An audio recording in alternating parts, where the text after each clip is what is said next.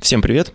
Это подкаст «История целей». С вами постоянный ведущий подкаста Анатолий и Никита. Всем привет. Никита, ну наконец-то это произошло. Наконец-то мы тут, э, когда обсуждали, кого позвать, э, Никита очень хотел э, как раз вот позвать человека по профессии, вот как у наш сегодняшний гость. Сегодня у нас в гостях психолог Екатерина Емельянова. Добрый день, Екатерина. Добрый день. Екатерина, вот вы пишете, что с 12 лет хотели стать психологом. А, Толя, вот а кем ты хотел в 12 лет стать? Слушай, ну в 12 лет я никем не хотел стать. Я, ну, по крайней мере, я не помню такого, чтобы я вот хотел бы там ну, космонавтом там стать, я не знаю, или еще кем-то таким. Не помню такого. Ну, я в 12 лет хотел стать предпринимателем. не знаю почему. Серьезно? Да, у нас еще такая тоже а, разговоры были с братом. Ты, ты лимонад не продавал там на этом все в хомутовке? Я открытки продавал. Открытки? Да. Классно. Да, Катя, а вот скажи, ты э, вот с детства действительно считала, что это будет твое призвание? И скажи, вот э, удалось? Как, как вообще это все удалось? Как это все произошло? Ты знаешь, ну, вообще не очень достоверно говорить, что я именно хотела стать психологом с 12 лет. Я пишу о том, что мой интерес начал развиваться к данной профессии с 12-летнего возраста. И, в принципе, это ведь подростковый период, и именно к этому времени э, взрослеющий ребенок начинает интересоваться собой, более серьезно и интересоваться окружающим миром более глубоко. И, собственно, со мной это также случилось, но в отличие от своих сверстников, я интересовалась э, данным направлением на уровне книг, на уровне упражнений и на уровне практики. То есть мой интерес был довольно неповерхностным. И уже в этом возрасте в моей школе, где я училась, нашлась возможность заниматься в психологической группе с психологом. И я в числе лучших учениц нашего класса туда также отправилась для лучшего понимания себя, для того, чтобы сориентироваться в личных проблемах с родителями, со сверстниками, в отношениях с собой разобраться. И, собственно, это получалось, и это только подкрепляло мой интерес к данной профессии. И уже во взрослом возрасте он сумел оформиться уже в нечто более серьезное. То есть, да, в школьные годы это просто был какой-то вот интерес, какое-то увлечение, э, познание, а потом уже через какое-то время уже сформировалось именно э, понимание того, в какую профессию можно применить свои навыки. Абсолютно так. И здесь очень важно учитывать то, что я всегда смотрела на профессию в связи с качествами людей, которые в ней находятся. И, к сожалению, до определенного возраста те психологи, которые мне встречались, имели квалификацию, но она была не настолько серьезной, а, чтобы в это влюбиться. И плюс ко всему, провинциальные психологи были весьма своеобразные внешние и по каким-то своим поведенческим характеристикам. Поэтому меня это не увлекало прям, чтобы заразиться. А вот чуть-чуть попозже, когда я встретила действительно мастеров и действительно людей, которые смогли в своей личной жизни реализовать полученные навыки, я этим увлеклась мне это стало любопытно. А ты пом- помнишь какую-нибудь книгу, вот, которую, тебя, которую ты одну из первых прочитала, да, на тему психологии, которая тебя прям зацепила, и ты вот ну, поняла, что вот это интересно, и хотелось бы дальше это изучать? Да, я помню первые книги. Это были сборники Козлова. У него есть психологический центр Синтон или Синтон. Я не разобралась с ударением. Вот с его сборников я начинала свое увлечение, с его упражнений. Сейчас бы я, как начало знакомства с психологией, эти книги бы не рекомендовала, но на тот период, поскольку рынок психологии тогда был еще не настолько перенасыщен, как сейчас, выбора особенного не было, я начала именно с них. Угу. То есть, ну, ну, я не знаю, я вот себя вспоминаю, я, наверное, психологией заинтересовался относительно недавно, я только, только недавно, наверное, начал взрослеть. А вот, да. А, такой вопрос у меня сразу, и как, и, ну, ты, конечно, не совсем, да, там прям психология начала увлекаться, так понимаю, но помнишь, ты первого клиента, вот именно, ну, может быть, как-то, знаешь, не то, что профессионально уже, а именно вот когда ты начала этим интересоваться, может, ты на ком-то там пробовала какие-то штуки из психологии, я не знаю. Но дело в том, что обучение для психологов построено таким образом, что ученики психологической группы тренируются друг на друге. Угу. И, к сожалению, своих первых учебных клиентов я не помню. Это все как-то смазалось, замылилось. А вот своего первого реального клиента, конечно, я помню. Более того, она в моей психотерапии по сей день. Кстати, вот интересно, каково это, вот когда, да, врач приходит, э, ну, не приходит, точнее, приходит, например, на операцию там или как, ну, понятно, что не сразу там его, да, но все равно, вот какие у него ощущения, и какие ощущения, когда ты, ну, то есть первым человеком именно залезаешь ему, ну, условно говоря, в голову, да, и начинаешь вот с его проблемами разбираться, каково это ощущение, помнишь?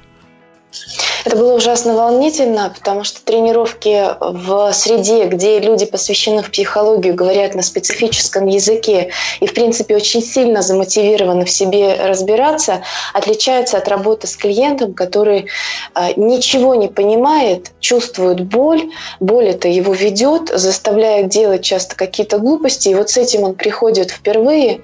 А, моя первая клиентка практически весь сеанс плакала, и было очень тяжело ее ее перевести в зону когнитивную, к способности говорить о том, про что она переживает данные эмоции, э, и говорить про ее какую-то историю. Соответственно, я очень волновалась и была сильно сфокусирована на этой девушке, и помню страстное желание ее заметить, ее понять, ей помочь. Катя, вот скажи, вот есть э, психологи, да, есть э, психиатры, есть психоаналитики, психотерапевты. Вот, а в чем вообще отличие этих э, профессий? Это очень интересный вопрос. А, я бы разделила сейчас наш разговор на две части про психологов и про врачей. Вот психологи – это люди, окончившие классическое образование психологическое в немедицинском вузе. Соответственно, они имеют право проводить диагностику, тесты, а, как-то корректировать поведение человека через диалог, но они не имеют права назначать медикаментозную помощь и поддержку. Вот это как раз зона ответственности и компетенция врачей. И отличие на этом уровне самое существенное.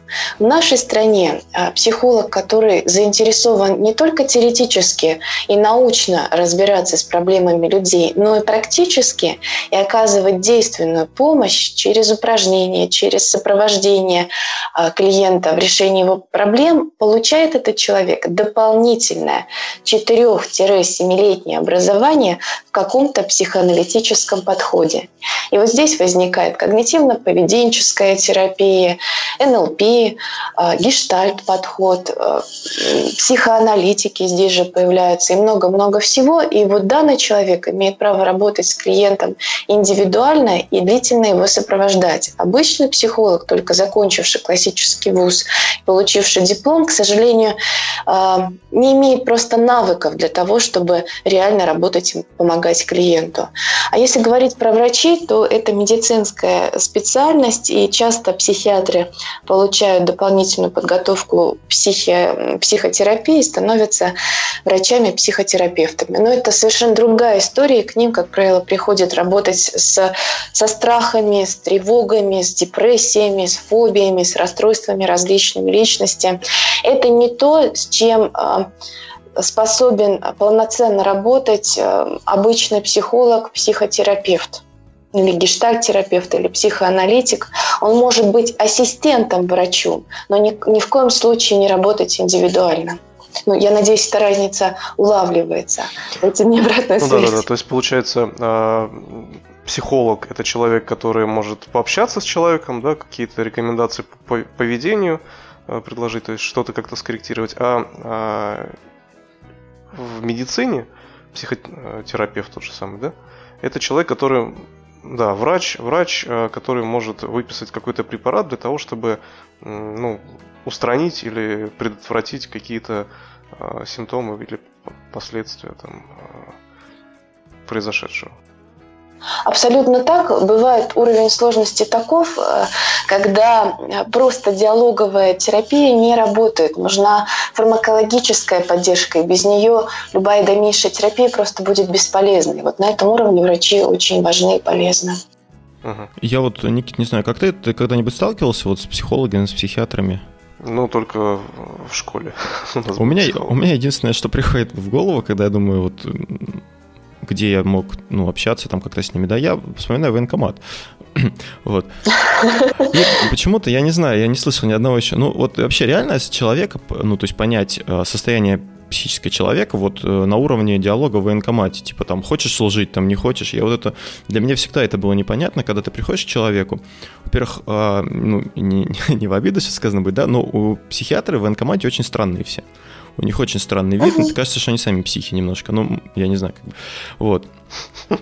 И э, глядя на него, он на тебя смотрит тоже, и, короче, ну вот такой странный диалог проходит, и он на основании этого что-то пишет. Но, в принципе, в военкомате там все так работают, да, но вот э, это единственный у меня... Э, единственный опыт, Единственный похоже, опыт, да. А, ты вообще общалась с такими, с такими психиатрами, которые в военкоматах работают? Никогда мне с ними не случалось общаться, но я понимаю, о чем ты говоришь, потому что я ведь рассказывая про свой путь, также упомянула, что а, в начале своей жизни, в подростковом возрасте, мне встречались психологи, которые казались немножко странненькими, странненькими совершенно не соблазняли увлечься этой профессией и быть на, ними, на них похожими. Они казались людьми, правда, а, с большим количеством проблем, нежели у их клиентов. Это часто так. В нашу профессию иногда приходят люди, чтобы прежде всего разобраться со своими тараканами, и, к сожалению, не всегда это удается. Вот я вспомнил сейчас, у меня э, коллега на работе, его заставили про... Ну, он, по-моему, даже лежал в психиатрической больнице, потому что психиатр выписал ему направление. Знаете почему? Э, у него были длинные волосы. Вот. Это как бы было достаточно основание, чтобы положить. Вот я, собственно, к чему клоню. Может быть, конечно, глупость, но на мой субъективный взгляд, психология в России, так сказать, ну, не очень популярна. Я имею в виду, что люди как-то не очень, не то что любят, да, делиться своими э, психологическими проблемами, а вообще вот мужчины, мне кажется, особенно как бы, ну, стараются все в себе держать, да, э, ну, как-то не любят раскрываться, тем более там незнакомый человек. Так ли это? Или вот, может, я ошибаюсь? Знаешь, то, что ты рассказываешь э, из своего жизненного опыта, это, конечно, примеры больше чудачества. И, к сожалению, такие примеры очень популяризируются СМИ, а, кино, ну, различными жанрами, mm-hmm. рекламы в том числе. И правда, у современного нашего соотечественника нет понимания, зачем вообще психолог нужен. И действительно есть некоторая дистанция между обычными людьми и э, людьми моей профессии. А, многие считают, что лучший психолог и психотерапевт – это подружка или друг, плюс бутылка какого-либо алкоголя. Mm-hmm. Это печальный стереотип, и, к сожалению, это совершенно недейственная история. Это а, некоторая возможность сбросить поверхностное переживание, но, к сожалению, далеко не разобраться в ситуации.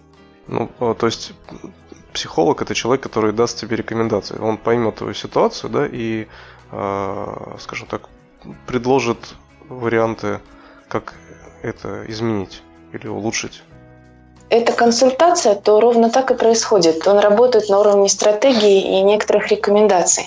Но если это долгосрочное сопровождение, то психолог работает на расширение осознанности своего клиента, то есть понимание некоторых причин и следствий поведения, а как человек формирует свою сложность, как, какая его ответственность в этом и что он может сделать, чтобы поменять свою жизненную ситуацию. То есть это чуть-чуть более глубокий и э, зрелый взгляд в корень проблемы. А вот а, а как вообще понять, что нужно обратиться к психологу? Допустим, есть ситуация, да, у человека там, или вот в семье какие-то а, происходят э, события. И вот, допустим, если взять врачей, да, то с врачами понятно, у тебя что-то там, какие-то симптомы появились, да, ты идешь, как бы лечишься. Вот. А как с психологами? Как, как вот вообще быть? Какие симптомы, да, вот у людей в семье, в семье могут ну, а, в общем-то, конфликт в семье, который долго не разрешается, является симптомом и признаком того, что пора искать помощь не только а, в таких элементарных ресурсах в виде подружек, книжек, но и э, искать ресурс в обращении к специалисту. Если у человека возникло ощущение, что проблема затянулась и э, в поисках решения он ходит по кругу, это совершенно очевидное показание к тому, чтобы попробовать пообщаться со специалистом. Если есть какие-то сомнения в себе, какие-то мысли или чувства, которые не дают качественно строить свою личную жизнь или профессиональную. Это также повод задуматься и поискать помощи. Если отношения с родителями а, сложные, конфликтные, либо наоборот, они настолько теплые и а, настолько доверительные в не самом лучшем не самая лучшая интерпретация, сейчас объясню, то это тоже повод обратиться к психологу, потому что часто бывает так, что взрослый человек в 30, 40, 50 лет живет с мамой и не чувствует необходимости строить отдельную жизнь, э, находить работу, находить себе партнера, мужчину или женщину. Это тоже повод задуматься о том, что данный клиент не сепарировался от родителей и не научился себя осознавать как отдельную личность со своей своими интересами. Ну а как он поймет это, если вот у него все хорошо, то его это устраивает? Это то есть все-таки должно идти от человека все равно, да? То есть кто, у кого эти проблемы? А безусловно.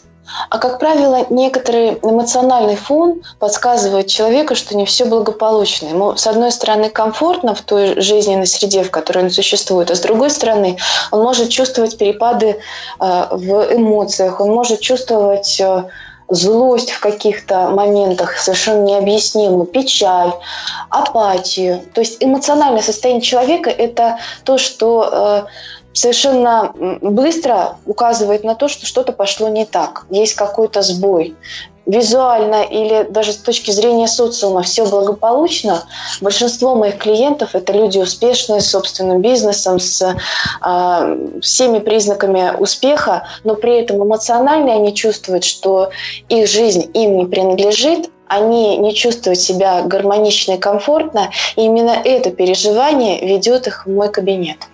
Угу, то есть, я правильно понимаю, не обязательно, да, идти к психологу, ну, то есть, как э, то есть не обязательно должен быть какой-то конфликт, например, там, ну, я не знаю, ругаются постоянно в семье. То есть в семье может быть все хорошо, например, да? У тебя может быть хорошая работа, у тебя может быть там все хорошо там с родителями, но внутри тебя ты понимаешь, что вот чего-то тебе, например, не хватает, да? Какие-то вот, э, ну, что-то не так, да? Вроде как все, все хорошо, ну, там, например, ну, не знаю, там порой какая-нибудь депрессия или там что-нибудь, ну, какие-то проблемы, да, вот такие есть. И все равно, ну, то есть правильный, правильный вариант в этом случае это обратиться к психологу и просто понять, э, ну, что, что не так. Да, я, можно так сказать, э, что внешне по всем статьям может быть порядок, но эмоционально где-то чего-то не хватает, это может стать поводом обратиться к психологу, особенно если человек не хочет тратить кучу времени на самостоятельный поиске решения выхода из этой ситуации. Потому что психолог это всегда про э, некоторую скорость решения проблем, про э, иное качество существования в связи с поддержкой психолога. Ну, то есть теоретически, в принципе, реально самому разобраться, да, но достаточно сложно. То есть это как, э, я не знаю, как слепой будешь тыкаться, да, то есть как-то на, на ощупь э, пытаясь понять, что, да. что не так и как это. Ну, и потратишь на это очень много времени, когда обратишься к специалисту, ты гораздо больше времени сэкономишь, и э, причем не только времени, наверное, но и денег, если это связано как-то с бизнесом. Да, абсолютно так. Абсолютно так. И со стороны всегда виднее. Потому что, когда мы живем э, в своем мире, у нас есть определенные дорожки, определенные пути, по которым мы бегаем, и нам не видится иных способов существовать. Психолог может указать на а, некоторые слепые пятна в наших представлениях о жизни, о себе и позволить а, оценить себя и свою жизнь более адекватно, скажем так. А вот скажи, ты еще говорила, что, ну, там, ну, как, когда проблемы бывают, да, ну, вот мы, как мы с Никитой, например, мы сидим с ним, да, записываем подкасты, или там за подкастом с ним, ну, делимся своими там проблемами, вот там у меня там то-то случилось, у меня то-то случилось, да.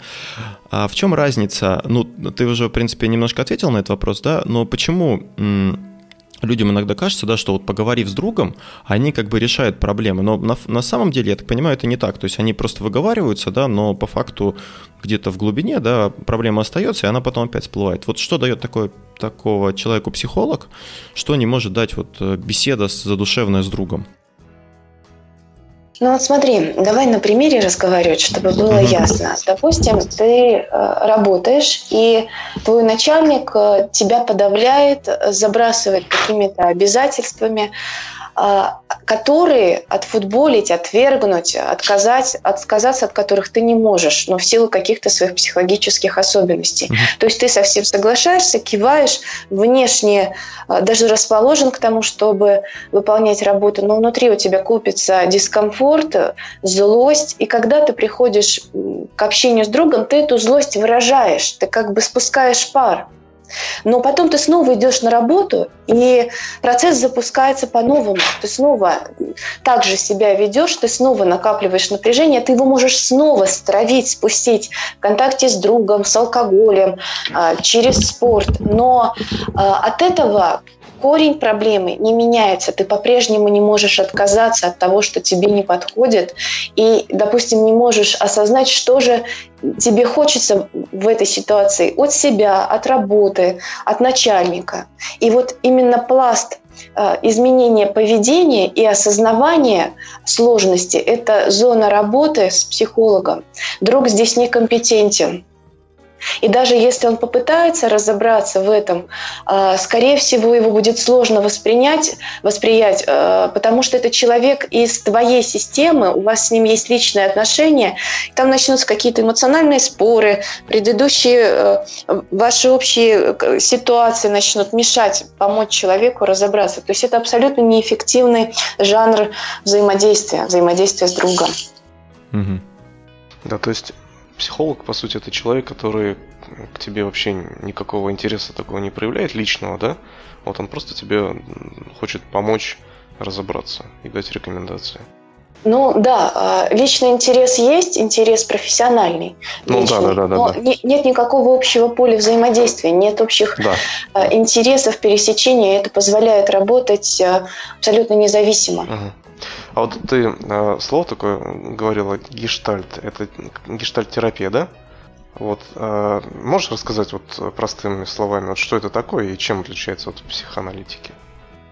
Угу. Или психоанализа? А, психоанализа. Да, ну, да. ты знаешь, это направление психологии, которое выросло из психоанализа. Выросло оно э, из него относительно недавно, это 40-е, 50-е годы 20 века. Основатель этого метода Фриц Перлс, который э, сам проходил э, терапию психоаналитика, и на тот период гештальт был такой новаторской технологией, которая помогала работать с клиентами ну, позволю себе сказать, более глубоко и качественно. Э, гештальт и в переводе с немецкого – это целостный образ. Вот если попробовать говорить совсем просто, то лучше говорить на примере. Представь, что представь мою типичную клиентку. Это девушка, которая выросла в семье, такой классической советской, где мама с папой сутками работают, выживают, зарабатывают деньги. И э, эта девочка недополучает любви, внимание, понимание. Э, она способна получить хоть какое-то эмоциональное тепло от мамы и папы только тогда, когда она соответствует их ожиданиям, получает пятерки, занимает первые места на соревнованиях. И вот, когда она вырастает, этот способ получения внимания и тепла у нее тянется из ее родительской семьи. То есть, чтобы получить социальное одобрение, внимание и любовь, она по-прежнему ориентируется на ожидания от нее других людей, но совершенно игнорирует свои личные потребности, свои желания и что ей доставляет удовольствие в этой жизни. И вот это становится ее сложностью, которую она будет исследовать в гештальт-подходе. Гештальт-подход, в отличие от психоанализа, не будет сильно копаться в том, какая у нее была мама, что у нее было в прошлом. Гештальт-подход ориентирован на то, чтобы исследовать, как это прошлое и незавершенные ситуации из него влияют на формирование настоящего. То есть э, как так получается, что выросшая девушка по-прежнему опирается на модели поведения маленького ребенка? А, как она попадает в это поведение, какие эмоции, страхи, а, какой жизненный контекст ее возвращает в этот детский возраст, будучи взрослой, допустим, 30-летней женщиной, и как она здесь и сейчас а, может поменять свое поведение чтобы не следовать э, слепо а, чужим ожиданиям, а обнаруживать свои потребности и делать выбор. Что мне сейчас хочется? А, реализовать свою потребность, либо пойти навстречу другому человеку. Как я иными э, средствами могу получать тепло, любовь и внимание, недополученное когда-то в детстве, сейчас из взрослой позиции, будучи взрослым человеком. И гештальт помогает именно с этим разобраться, осознать себя, осознать свои чувства и потребности, осознать свой способ думать об этой реальности, осознать свой способ, организовывать жизнь и осознать, как прошлое человека врывается в его настоящее и наводит там проблем. И осознавание в процессе гештальт-терапии помогает человеку изменить свое поведение и творчески по-новому адаптироваться к реальности. А, в старом психоанализе в основном велись разговоры о прошлом. Клиент лежал на кушетке, он не был в контакте с психоаналитиком как с человеком. Он с ним контактировал больше как с некоторой а, вертикальной, некоторой более высокой фигурой, и э, психоаналитик анализировал его сны, анализировал его отношения, предполагал, что понимание, просто понимание, откуда какая проблема растет, как-то повлияет на поведение. Но совершенно это не обязательно. А, не всегда знания, откуда у меня ведут, э, кроются проблемы, ведут э, к разрешению этой проблемы в настоящем. Иногда даже э, это знание усугубляет проблему, потому что усугубляет ощущение беспомощности человека повлиять на здесь и сейчас. И в этом принципиальное различие гештальта и психоанализа. Гештальт работает здесь и сейчас, психоаналитика и психоанализ работает в прошлом. Но говоря об этом, я сейчас, конечно, конечно, обращаюсь к психоанализу гештальту, существовавшему в 40-е, 50-е годы 20 века. Вот в актуальный период времени психоанализ и гештальт максимально сближаются, и разговаривая с коллегами из этого подхода, я обнаруживаю огромное количество пересечений, похожих взглядов на клиента, похожих методов работы. То есть современный психоанализ и гештальт практически братья.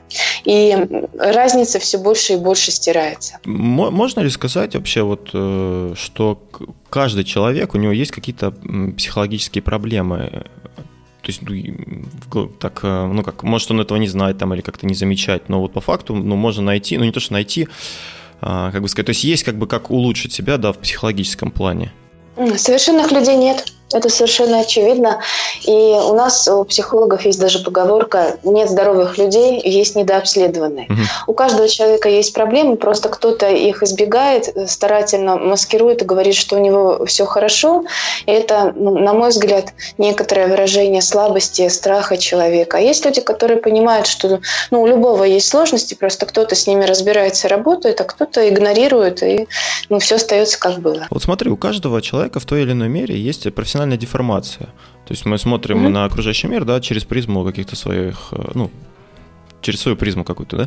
Вот как yeah. Э, работа психолога влияет на, ну, на отношение к другим людям?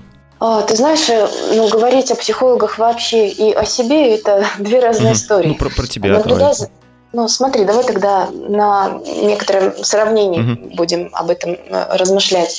Когда я наблюдаю за своими коллегами, я замечаю, что часто они занимаются чем-то похожим на терапию и в дружеских отношениях, и, прости господи, в любовных отношениях. Это чаще всего ведет только к разрушению этого контакта. Близкие не понимают, с чего это вдруг любимая жена или любимый муж начинает смотреть на него как на пациента или на, как, на, как на клиента, пытается давать советы это очень обидно и там, может задевать различные чувства. То же самое с друзьями. А, соответственно, вот такая профдеформация, она очень вредит качеству жизни самого профессионала. Если еще вспоминать своих коллег, то часто они не могут расслабиться за пределами своего кабинета. И если пойти с ними, например, на постановку в театре, они продолжают терапевтировать персонажей на сцене, выискивая причинно-следственные связи.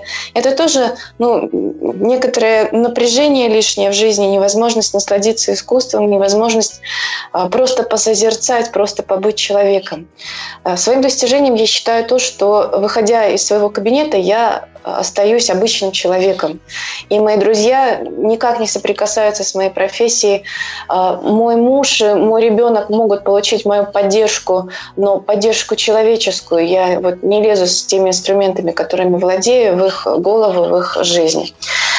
Если говорить про какие-то особенности, которые привила мне профессия, то это просто определенное мышление, определенный взгляд на людей, способность прогнозировать их поведение. И, допустим, мужу в бизнесе я часто могу подсказать, с кем стоит иметь дела, а кого стоит опасаться и почему его стоит опасаться. То есть вот такую диагностическую работу я несу в свою обычную жизнь, и она очень меня поддерживает. То есть ты все равно, ну, как ты видишь, да, какие-то моменты, да, которые обычный человек не видит, просто ты э, где, ну, где надо их, э, ну, там, можешь подсказать, да, вот как ты в случае с мужем, где если а. брать это с семьей, да, ты что же видишь? Вот, например, такая ситуация, да, гипотетическая. Ты видишь, что, ну, пусть там не мужу, да, например, ну, твоему родственнику, а, у него какие-то проблемы. А, как ты поступишь? То есть в том, ты же, ну, это же твой родственник, да, ты как бы, с одной стороны, психолог, с другой стороны, ты э, ну, член семьи твой. Как вот ты в таком случае поступишь? Ты ему укажешь, что вот, ну, там, может, или как, как вот в этом быть? Угу. Ну, в данном случае важно понимать, что я вышкаленный э, психолог и психотерапевт, и э, этика профессиональная говорит, что нельзя ни в коем случае работать с родственниками. В данной mm-hmm. ситуации, а я с этим сталкиваюсь так или иначе, я могу рассказать, э, что из себя представляет психотерапия, вот как тебе. Ну, может быть, с большим количеством примеров, каких-то случаев успешной работы с психологом. Я могу рассказать, как это может использовать мой близкий человек. Я могу ему подсказать, к какому специалисту обратиться, чтобы поработать в той или иной сложности. Но дальше вот этого совета, этой подсказки я никогда не иду. И выбор остается всегда за моим близким человеком. Помогать себе э, с помощью профессиональных инструментов, либо еще несколько лет страдать и мучиться. Ну, здесь я абсолютно признаю свое бессилие. Э, благими намерениями выстлана дорога в ад. Это совершенно точно. Поэтому максимум, что я могу, я подсказать и отойти в сторону. Угу. Вот, Катя, скажи, вообще психологам а, нужны собственные психологи? Абсолютно да, а, потому что я же уже сказала, что нет идеальных людей, ага. и а подготовка психолога хорошего – это очень много лет учебы, и в эту учебу включена работа с личным терапевтом. 60 часов для базовой программы больше 100 часов для программы для ведущих учебных мероприятий. Соответственно, если специалист, пришедший в профессию, не пройдет эти терапевтические часы, я очень сомневаюсь, что а, есть у него моральное и профессиональное право вообще приближаться к клиентам и что-то с ними делать. Пока человек не разберется со своими сложностями, путь к профессии у него закрыт. Поэтому я по сей день, поскольку являюсь практикующим психологом, я хожу к своему терапевту. У меня есть супервизор, это чуть-чуть другая история. Это человек, который помогает мне решать профессиональные сложности. И я продолжаю работать над своим осознаванием происходящего. И э, всегда есть какие-то сложности, совершенства не достигнуть. И я остаюсь хорошим терапевтом ровно до тех пор, пока работаю над собой. Вспомнился сериал «Ганнибал», там у лектора э, был тоже свой психиатр, mm-hmm. ну, он, был, он сам был психиатром, и у него, ну, ну психиатром, mm-hmm. наверное, да, и у него тоже был, собственно, психиатр. А как-то можно самого себя, э, ну, проанализировать там, или я не знаю, ну, то есть самопсихология какая-то есть? Ну, на определенном уровне, конечно, анализ своих чувств, потребностей. Э, этим владеет любой э, клиент угу. психолога, этим владеет любой психолог. Просто есть тот уровень сложности, когда без взгляда со стороны не обойтись. Это действительно сложные ситуации, конфликтные, когда слишком много эмоций, и э, включиться в метапозицию, как бы взгляд сверху и оценить происходящее бывает сложно. И здесь нужна поддержка ну, в этом нет ничего особенного. Психологи те же люди, просто у них есть определенные навыки, компетенции, квалификация, чтобы помогать своим клиентам. Катя, вот а, ты можешь описать э, портрет а, твоего клиента, людей, которые к тебе обращаются? Ну, именно своего, да. А, мой клиент отличается, естественно, от среднего клиента в России. У меня в основном в практике предприниматели, люди, занимающиеся своим делом, а, люди, которых сейчас модно называть э, людьми-брендами, то есть люди, имеющие определенную компетенцию, а, художник, писатель, фотограф, люди, которые ну, вот, в творчество очень сильно погружены. Меня очень много людей с медицинским образованием в практике. Это врачи. И я этому несказанно рада, потому что без профессиональной поддержки современный э, врач в российской действительности, так же как и педагог, выгорает как спичка. И я счастлива, что у меня есть такие клиенты. В основном это люди, достигшие определенного социального благополучия, которые уже давно не выживают, у которых все есть, и они пришли в ту точку жизни, когда они готовы анализировать а, качество происходящего, свою удовлетворенность, и если встречают какой-то дефицит, то его заполнять или разбираться, как они его организуют в своей жизни. Это люди с проблемами в самооценке, в саморегуляции, в отношениях с близкими людьми, с родителями, с мужьями, с детьми. Ну, в общем, разный спектр сложностей. Мой клиент – это довольно образованный, интеллектуально, интеллектуально развитый человек. А вот смотри, вот я ну, часто слушаю подкасты, да, там со всякими там тоже mm-hmm. бизнесменами, успешными людьми, и очень у многих история успеха, да, так или иначе связана с психологами. То есть вот у них там был бизнес, они там работали, потом, ну, что-то там не задалось или наоборот, и люди там, ну, пошли к психологу просто попробовать. И после этого они, ну, во-первых, постоянно начали ходить к психологам, и после, ну, у них как бы все наладилось, э, ну, и в бизнесе, и в жизни, и прочее. А, и у меня такой вопрос Связано ли это? Вот к тебе ходят, да, ты говоришь, э, успешные люди, да, ну, то есть... Да. А, есть ли какая-то корреляция с тем, что вот люди, которые, ну, не то что как неуспешные, да, ну, обычные люди, да, вот, которые там, ну, те, ну, не врачи, ну, там, те же врачи, там, какие-нибудь продавцы, я не знаю, они просто ввиду того, что они, как, как сказать, ну, ввиду своих э, знаний каких-то, или, может быть, э, ну, не психологическое, ну, может, там образование, они просто не понимают, что, ну, вот, у них там проблемы не потому, что они вот просто, ну, плохие или что-то такое, а просто потому, что вот им нужна, например, психологическая помощь. И из-за этого они не ходят, а ходят только те, кто, э, ну, достигли такого уровня, что они понимают, что им нужна вот тут психологическая помощь, и они идут к психологу. Угу. Ну, вообще все люди осознают, что у них, в основном все люди более-менее осознанные, понимают, что у них есть сложности. Только люди на уровне выживания, э, увлеченные исключительно тем, как э, обеспечить э, батон э, хлеба и масла mm-hmm. к своему столу, они просто не имеют времени думать о себе, о своем комфорте. Все остальные люди, которые более-менее выбрались из уровня выживания и оперились, могут замечать различного рода сложности, просто не все ассоциируют решение этих проблем с походом к психологу. Многие люди не доверяют, как мы уже говорили, а, моим коллегам и мне, и поэтому не доходят. Люди э, на том уровне развития, которые являются бизнесменами, предпринимателями, они просто вращаются в среде, где саморазвитие является ценностью. И там обязательно находится кто-то, кто уже попробовал поход на терапию и получил результат. Поэтому там это знание как вирус заражает э, успешных людей, они очень скоро обзаводятся психологом как инструментом, обеспечивающим качество жизни и самоосознавание. Ну, можно ли сказать, что чтобы быть успешным, да, нужно общаться как бы с успешными, ну, то есть с людьми, которые достигли успеха? Тогда как бы тебе открываются, ну, другие возможности. Я думаю, что это так, абсолютно. И принцип э, банки с огурцами солеными работает э, везде. Если ты находишься в среде людей осознанных и успешных, для тебя их образ жизни и их образ мышления становится необходимым минимумом, который ты привносишь и в свое существование. То есть на меньше ты уже не соглашаешься.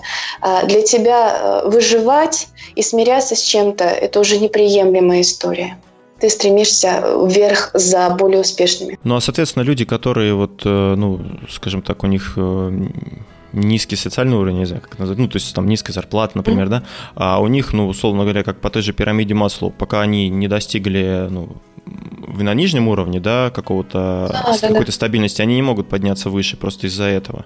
Ты абсолютно правильно припоминаешь эту пирамиду и все правильно э, проговариваешь. Пока человек не закрыл уровень базовых потребностей, о каких э, более высоких может идти речь. К сожалению, в нашей стране людей за пределами границ бедности, нищих людей очень много, и им думать о каком-то психологическом комфорте кажется просто невозможным. Они это высмеивают и всячески обесценивают. Ну а может ли быть так, что э, именно, ну не то, что только это этого не хватает, но очень этого им тоже не хватает, чтобы выбраться, например, из э, вот, э, бедности и прочего. А, ты имеешь в виду... Решение психологических проблем своих. Конечно, конечно, не хватает. И здесь есть определенный замкнутый круг, к сожалению. Услуги хорошего терапевта стоят дорого, потому что и подготовка хорошего терапевта стоит, психолога-терапевта стоит дорого. И, к сожалению, чтобы обратиться к психологу, а, так или иначе все равно требуется выбраться на определенный уровень достатка. Вот это ловушка, к сожалению. То есть для того, чтобы решить свою проблему, да, по сути, как бы все проблемы в голове, нужно сначала осознать для себя, что ты действительно хочешь ее решить. Это первый шаг. Если нет этого осознавания, то все тщетно, все бесполезно. А вот, э, к примеру, человек осознал себя, да, он э, пришел к вам, и как клиенту понять, что вот именно вы тот психолог, который ему нужен? И вот действительно, что есть, э, не, не каждый психолог подойдет клиенту. Не каждый психолог подойдет. Когда человек выбирает специалиста, он должен в первую очередь посмотреть на образование. Вот без всяких интуитивных вещей первый взгляд – это подготовка специалиста. Подготовка в классическом учебном вузе – это может быть высшее образование, это может быть переподготовка.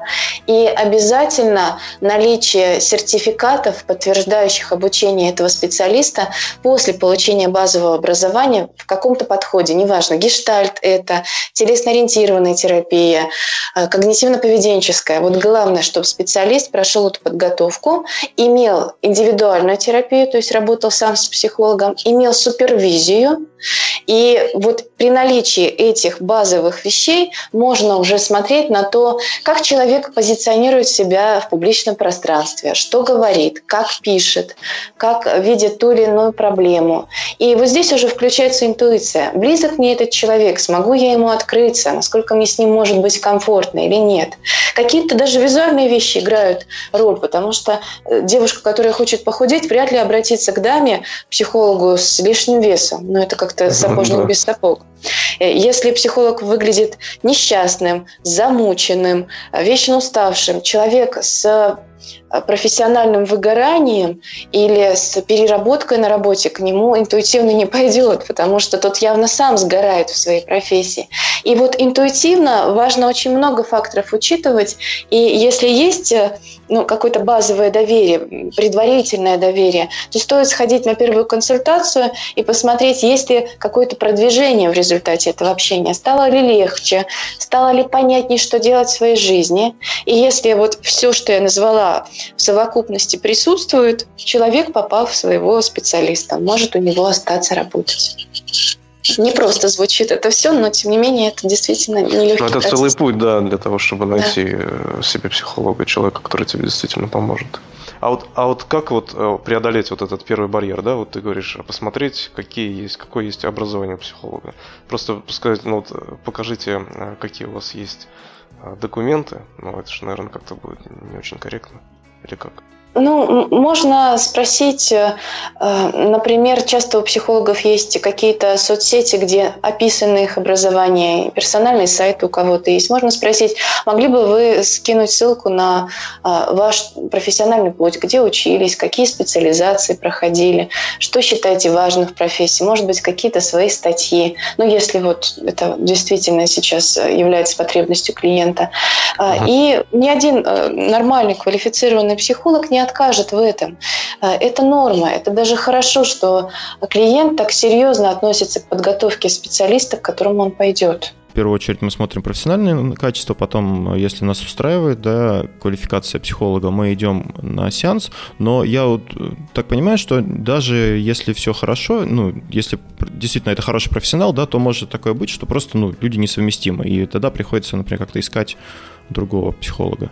Конечно, может быть, абсолютно э, верно. Просто по каким-то качествам, по каким-то мимическим проявлениям психолог себе не располагает. Это очень индивидуальная история.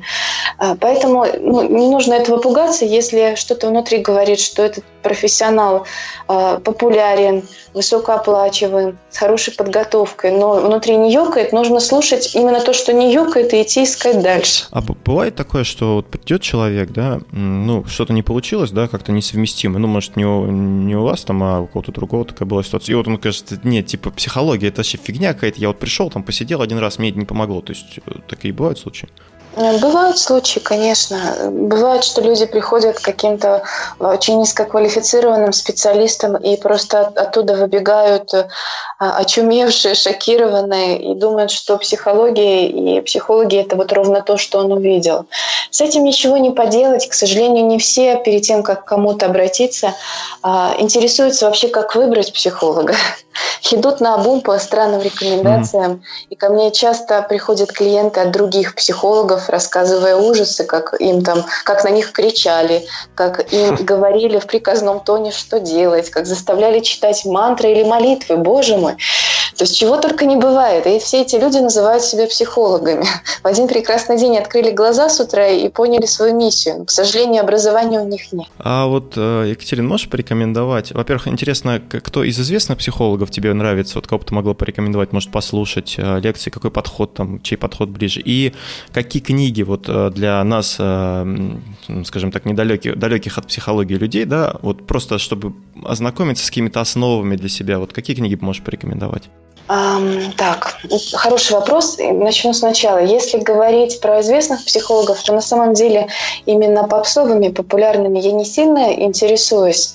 Но из тех, кто является действительно хорошо подготовленными специалистами на слуху, а, я бы назвала Людмилу Петрановскую и, например, Ирину Млодик.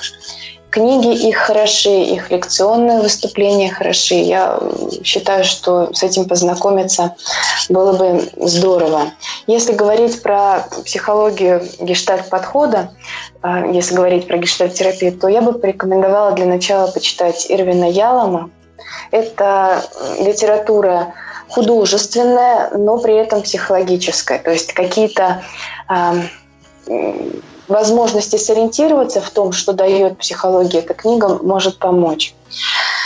А, Гештальт, э, ведущий к просветлению, очень попсовое название – Энрайт написал эту книгу, но очень непопсовое содержание. Изумительная книга, которую я рекомендую начинающим психологам для знакомства с подходом.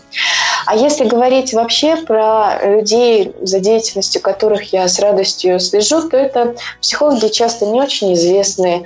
А, им нет необходимости пиариться и куда-то ходить. Они просто работают в своей узкой нише и пишут в соцсетях на аудиторию ну, там, 5-10 тысяч человек, не более. Нина Рубштейн мне интересно. А, не все у нее меня вызывает отклик, но некоторый способ думать и говорить о профессии я нахожу у нее любопытным. Этель Голланд, э, мой учитель Евгений Медриш, ныне покойный, написал изумительные книги, которые я с удовольствием и сейчас перечитываю, считаю их вполне годными для людей, незнакомых, незнакомых с психологией. Андрей Юдин, Илья Латыпов, Геннадий Маличук, Александр Маховиков, тоже очень хороший и тоже покойный уже специалист. В общем, много а, людей, которые интересно пишут и которые интересно излагают свой взгляд и на человеческие проблемы, и на мою профессию, терапию в целом. А вот смотри, ну люди, как правило, ну, ты правильно говоришь, они не знают, да, вот об этих людях, потому что они не очень публичны, и сложно как бы, ну, uh-huh. если не, разби, ну, не разбираться и не копать глубоко, э, как-то найти, наткнуться на их э, какие-то исследования, там, книги и прочее. Э, вот обычный обыватель. Вот я, например, э, сам, ну, не, ну, там самый, может, известный этот, как его, господи, Курпатов, да, какой-нибудь, а вот, да, да, мне вот ну, нравится, по крайней мере, как, как он, э, ну, там, передачи, вот я слушаю там радио «Серебряный дождь», да, Михаил Лобковский есть такой психолог. Вот как ты относишься к его э, деятельности, скажем так? Не знаю, насколько это корректно, правда. А, ты знаешь, ты вспомнил про Курпатова, не могу не отметить, что у него изумительные последние книги «Красная таблетка», «Троица». А, я очень уважаю этого специалиста и считаю, что обращение к его трудам весьма не лишняя затея как для профессионала, так и для обывателя. А что касается Лобковского, ну, я к нему отношусь нейтрально, а, как и велит профессиональная этика. Я мало слежу за его трудами, когда-то смотрела лекции, что-то читала из статей. Он довольно провокативен, а, жесток, и угу. я его считаю хорошим оратором, мотивационным оратором, хорошим популяризатором психологии. Человеком, который занимается в медийном пространстве распространением ценностей психологии и созданием определенного имиджа профессии. А благодаря его книгам у меня появились в практике клиенты, они прочитали что-то из его идей, что-то зацепило, что-то не поняли, это не обязательно пригодилось, но в итоге интерес разгорелся к профессии, и люди доходят до таких узких специалистов, чтобы именно практически разобраться, а что же делать со своей жизнью, с моими особенностями. Не с книжными описаниями классических клиентов, а именно с собой. И в этом смысле Михаил Лобковский делает хорошую работу, и, и я думаю, его есть за что уважать, его есть за что поблагодарить.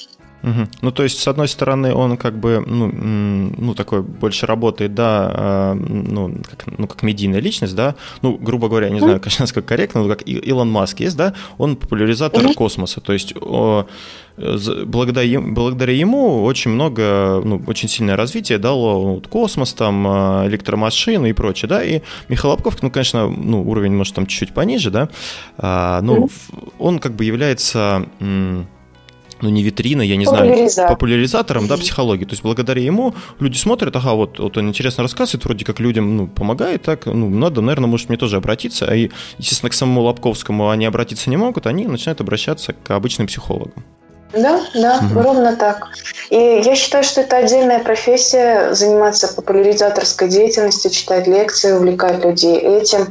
Это популярный жанр, это работа на массы, это очень упрощенный рассказ о психологии. Но, тем не менее, это некоторый вход вообще в мир самопознания и весьма неплохой вход. Спасибо ему огромное за его труды. Вот. Очень познавательно было. Я для себя открыл а, честно говоря, вот, гельштальт-терапию, и я, наверное, для себя посмотрю, почитаю. А вот я увидел а, у Ирвина Ялома «Как я стал собой». Вот эта э, книга расскажет в этом в этой терапии, в этом методе? Или это все-таки больше как биография? Честно говоря, именно эту книгу его не читала. А, у него очень много других «Мамочка и смысл жизни», по-моему, так она называется, интересная, «Лжец на кушетке». Но ну вот из того, что я именно у него прочитала, я бы рекомендовала. А вот с этой я еще не познакомилась, поэтому не, не смею о ней что-либо говорить. Вот, а, когда ты говорила про его книги, ты имела в виду какой «Лжец на кушетке»? Да, в том числе. «Мамочка и смысл жизни». У него есть а, групповая, групповая психотерапия, это уже для психологов. Ну, довольно много книг. В принципе, он как автор э, шикарен. Я думаю, что какую не откроешь, ты обязательно с чем-нибудь да познакомишься. Поэтому я не называла конкретные заголовки, чтобы оставить свободу. Ну что зацепит? Угу. С этим и с этого и начать. Что, тогда э, будем завершать. А, скажи, пожалуйста, Катя, напоследок, вот а, люди, которым нужна твоя помощь, э, где они могут тебя найти, есть ли у тебя социальные сети и как вообще к тебе можно обратиться? Я есть ВКонтакте, я есть в Инстаграм. Э, везде меня можно найти по словам Емельянова блог. И при желании они могут получить мою поддержку вне зависимости от того, в каком городе или в какой стране они живут. У меня есть клиенты и из Европы, и из Америки, и из регионов России, и из столиц, из Петербурга, Москвы. Поэтому здесь нет границ, слава богу, скайп и WhatsApp стирают их, и любой человек может ко мне попасть. Честно говоря, не хочется завершать этот разговор. Очень, очень интересно. А, спасибо большое, Кать, что согласилась с нами пообщаться. У меня, честно говоря, вопросов стало еще больше, поэтому а, я не знаю. Это здорово. Да, я не знаю, я, ну, если ты не против, а, может быть, как-нибудь еще пообщаемся на другие темы, да, на более, может, какие-то такие... Более узкие. Да, более узкие, не знаю. Вот. Спасибо тебе, что пришла. Взаимно спасибо. Мне было очень интересно отвечать на эти вопросы и взаимодействовать с вами. Ну что ж, э, друзья, если вам понравился разговор, он не может вам не понравиться, я считаю. Э, подписывайтесь на нас, э, следите за Екатериной. Ссылки на ее профиль мы дадим в описании. Это был 60... Господи, какой-то выпуск сейчас. Это был 69-й выпуск подкаста «История целей». И с вами в студии были постоянные ведущие Анатолий и Никита. До новых встреч. Пока-пока.